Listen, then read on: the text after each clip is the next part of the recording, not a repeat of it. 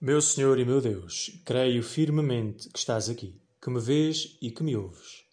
Adoro-te com profunda reverência, peço-te perdão dos meus pecados e graça para fazer com fruto este tempo de oração.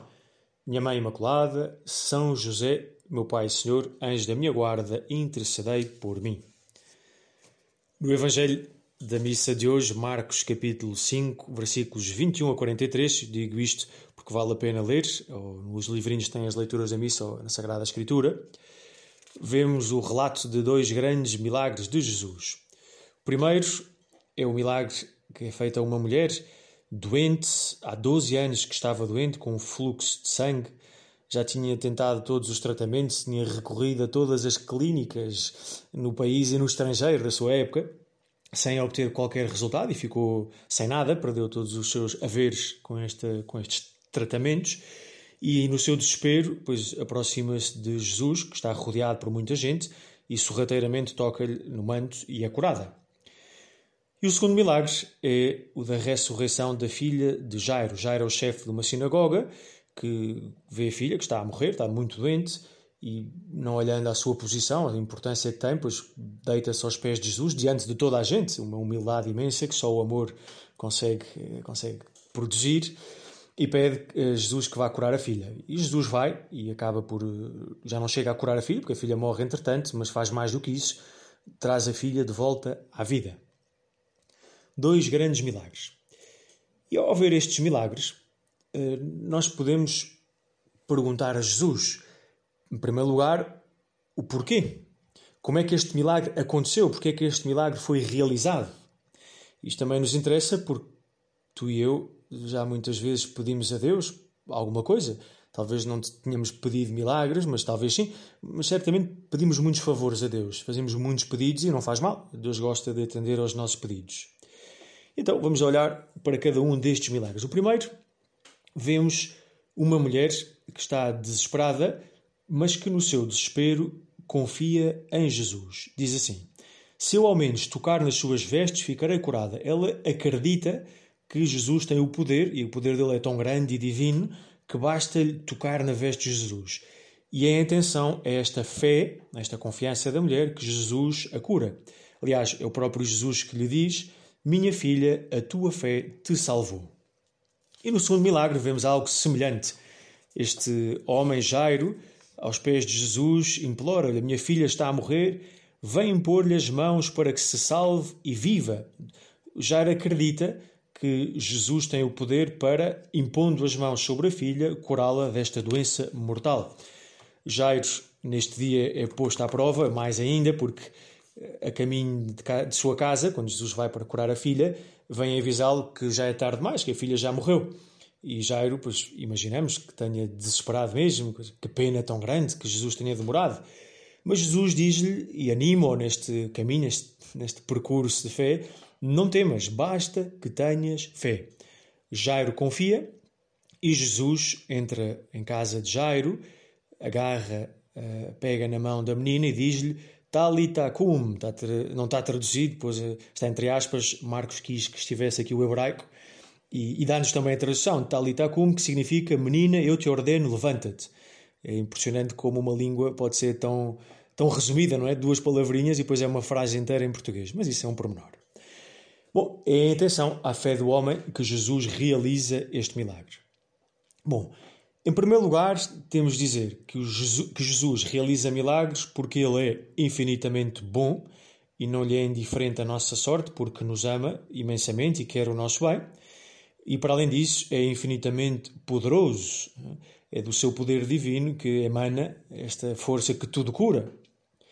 Mas também Jesus dá-nos a conhecer, talvez seja uma das razões para que realize os milagres, que mais importante do que a cura do fluxo de sangue ou do, do que o regresso à vida, mais importante é a fé. A fé é um instrumento com o qual Deus nos salva. Em primeiro lugar, um dom que Deus nos quer oferecer, mas que tem de ser acolhido.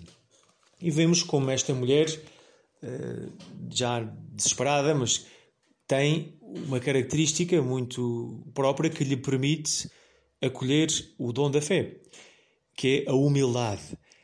quem não tem humildade, quem se considera autossuficiente, pois também não espera que Deus possa intervir na sua vida, não? ou que possa intervir de forma extraordinária. Acha que deve limitar-se aos recursos humanos. Pois é curioso porque às vezes as pessoas sem fé depois saltam para o outro lado e são supersticiosas, que é já uma deformação da fé. Mas esse também é outro assunto. Humildade é necessária. E Jair também se humilha, ele que é uma pessoa importante. Imaginem o primeiro-ministro que se deita aos pés do parque de não sei aonde e pede: pá, seu padre, venha à minha casa. Seria impressionante, não é? Seria um, uma grande mostra de virtude da parte do primeiro-ministro. Mas é preciso a humildade. A humildade é condição para acolher a ação de Deus na nossa vida. E, e claro, pois Jesus, olhando estas pessoas e vendo que elas têm aquilo que é preciso, realiza os milagres. Há uma outra pergunta que, que nos vem com alguma frequência quando vemos estes milagres no Evangelho, pois animamos e achamos isto muito bom e ficamos contentes ao ver o poder e a bondade de Jesus e a fé das pessoas, mas ficamos talvez um bocadinho desanimados porque noutras circunstâncias também nós fizemos pedidos a Deus, pedimos isto, pedimos aquilo, pedimos para que aquela família, amigos se reconciliassem, pedimos que a avó ficasse melhor, pedimos que encontrássemos um trabalho, estávamos com, em apuros económicos e temos às vezes a experiência de não sermos atendidos. Pelo menos parece-nos que não somos atendidos. E por isso, no Evangelho, por um lado, anima-nos e por outro lado, desanima-nos. Diz: como é que é isto? Não é? Estas pessoas, olha que sorte. É? Porque é que a mim não acontece o mesmo? Podíamos tentar imaginar a resposta que dá Nosso Senhor e diz-nos primeiro: vê a quantidade de gente que está presente nesta cena. É uma multidão imensa e apenas duas pessoas beneficiam do milagre de Jesus. A mulher, depois a rapariga e indiretamente o pai da rapariga, Jairo. Então, há todo um mundo de pessoas que não recebem o milagre. E percebemos que Jesus tem uma intenção com estes milagres, que é dar-nos um sinal. Jesus quer conduzir-nos a um bem maior. Já vamos ver. Depois também é verdade que, como condição para receber as graças de Deus, precisamos, por um lado, da perseverança, de pedir eh, com insistência, sem desistir, e com fé. É preciso pedir com confiança. Aquilo que pedires, acredita que o recebes e Deus vai te atender. Diz a Sagrada Escritura: é preciso pedir com fé.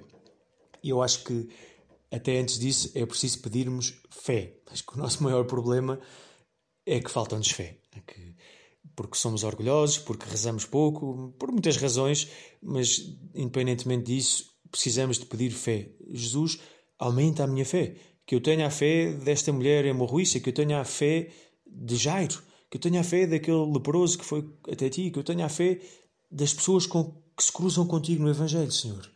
Que eu também procuro cruzar-me contigo na minha oração diária, porque, porque é verdade, porque se trata de um encontro real contigo, pois tu está, estás presente, mas que seja com fé, que eu tenha consciência da tua presença, Jesus, que eu, que eu saiba que quando estou a rezar não estou a falar para o boneco, mas estou a falar realmente contigo e tu estás presente e ouves-me, conheces-me amas-me.